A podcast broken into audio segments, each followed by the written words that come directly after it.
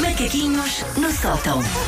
Hoje retomamos macaquinhos. Ontem, uh, Papa Formigas no sótão. Sim, um Eh, êxito, um um êxito êxito, interplanetário. Sim, sim, sim. Ah. Aliás, não sei se viram na TVI, no Jornal das Oito. Abriu. Eh, Foi, abriu o sim, telejornal, sim, sim, finalmente. Sim, sim, sim. Hum, eu acho que nós andamos todos falando, telejornal é numa altura uh, de vida em que sentimos que o mundo anda um bocadinho cheio de vilões.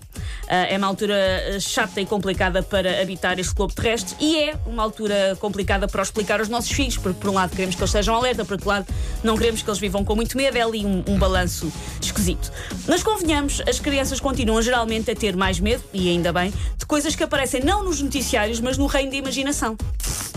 E é isso que eu quero ir buscar. A nossa infância, coisas e criaturas das quais nós tínhamos medo. Ui. Todos nós tivemos personagens das quais morríamos de medo em crianças. Algumas são óbvias, tipo o Freddy Krueger. Sim. One, two, Sim. three, Friday's Também foi. Eu ainda sei a letra disso. Mas outras são talvez um bocadinho mais estranhas. Eu vou aqui contar algumas das criaturas que eu tinha medo quando era criança. E se vocês tiverem algumas que queiram acrescentar, Hum. sim, sejam sim, bem-vindos. sim, sim, sim.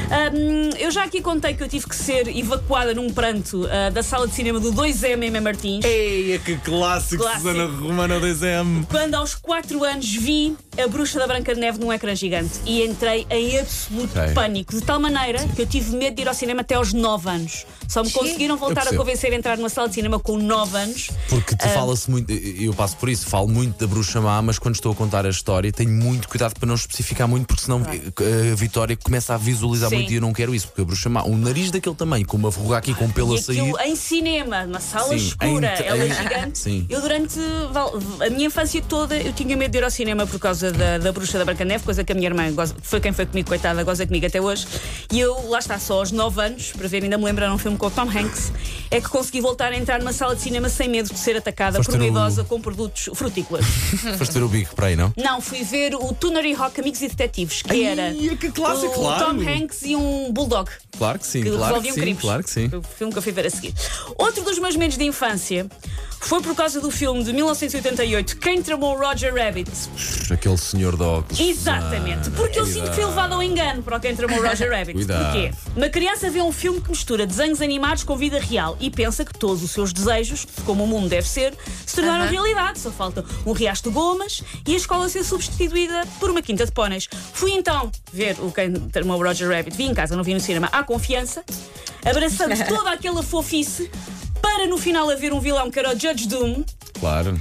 que se transforma num desenho animado com olhos eh, esbugalhados e voz irritante e aquilo mete bastante minha ufa. E ainda por cima nós víamos e sentíamos na pele, literalmente, Sim. o que é que era cair num balde, num pote de ácido. Era o que ele fazia aos sim, desenhos sim, animados. sim, sim, sim, sim. Aquilo era, aquilo era bastante mais negro do que aquilo que, que uma pessoa acharia.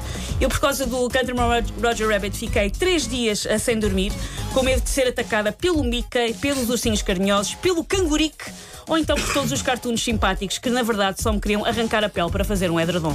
Tive muito medo.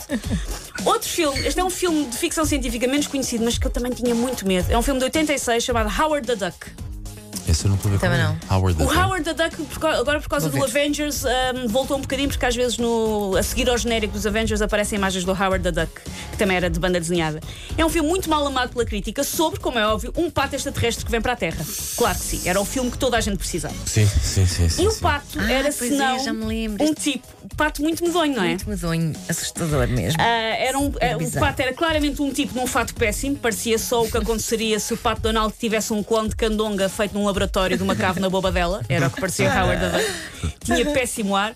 Por isso, eu nesse filme, que tem um ar tão fajuto, tive medo do protagonista, dos vilões, de papel de parede, tudo. Mas tinha muito medo do Howard the Duck. E depois há dois clássicos da minha ufa infantil que não sendo cinemas estão lá perto. Que era o medo que eu tinha, absoluto, do anão dançarino do Twin Peaks. Ai, sim. Eu tinha muito, porque a minha irmã adorava ver o Twin Peaks. Eu tinha muito, muito medo do anão dançarino do, do, do Twin É Peaks. muito bizarro. Tiveste aquela- medo, eventualmente, sabes, dos saltadores da arca, per- hum, o Templo Perdido. Aliás, Indiana Jones e o Templo Perdido.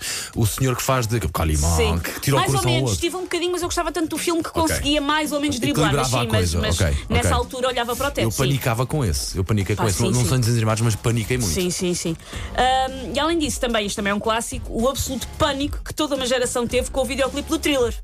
Porque eu fiquei a achar que aquilo era mesmo verdade, que o Michael Jackson era mesmo um lobisomem e que se podia acontecer à maior estrela pop do mundo com acesso aos melhores tratamentos, é porque podia acontecer a qualquer um. Tocaste no meu ponto fraco, claramente. Lobisomens, acho que ainda foi há pouco tempo, há pouco tempo que Pai, contei. tinha tanto medo de A minha lobisomens. mãe dizia: também se tu não estás em casa à meia-noite, o caminho de onde tu vens aparece um lobisomem atrás de ti e vem-te a, vem-te a perseguir o caminho todo. E era epá, à meia-noite eu estava a caminho de casa de qual seta, a olhar sempre para trás para ver se tinha alguém A atrás de minha mim. mãe pá. também me contava muitas histórias dessas. Lobisomens? De caminhos escuros com Exatamente, despacho, não chegas a casa à pois horas, é. ele engolde. E depois, para a malta da nossa geração, esta fobia foi depois regada com gasolina pela novela Rock Santeiro, que também tinha lobisomem. E não sei se vocês se Claro, lembram, claro no Rock que sim. Santeiro, o lobisomem aparecia na noite de quinta para sexta. É o Zé Cabeleira. Então, depois está Exatamente. claro. Eu, durante anos da minha vida, dormia mal nas noites de quinta para sexta, porque era a noite que havia lobisomem. E se eu adormecesse, ele podia aparecer. verdade. Durante anos da minha vida. E sabes como é que isso depois acaba? Lembras como é que isso acabou? Era ele pre- Foi ele preso a uma. Spoiler alert, Sim. mas eu acho que este com 40 anos de atraso não tem mal.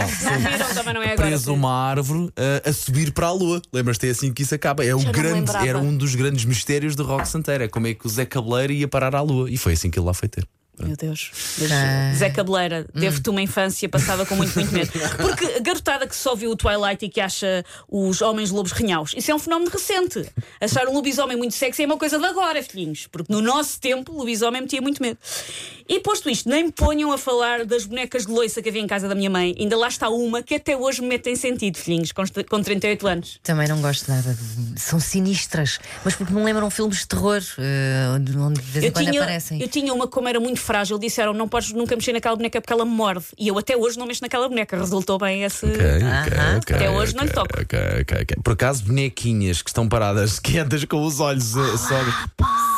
Olha aí, olha aí, olha aí, olha aí.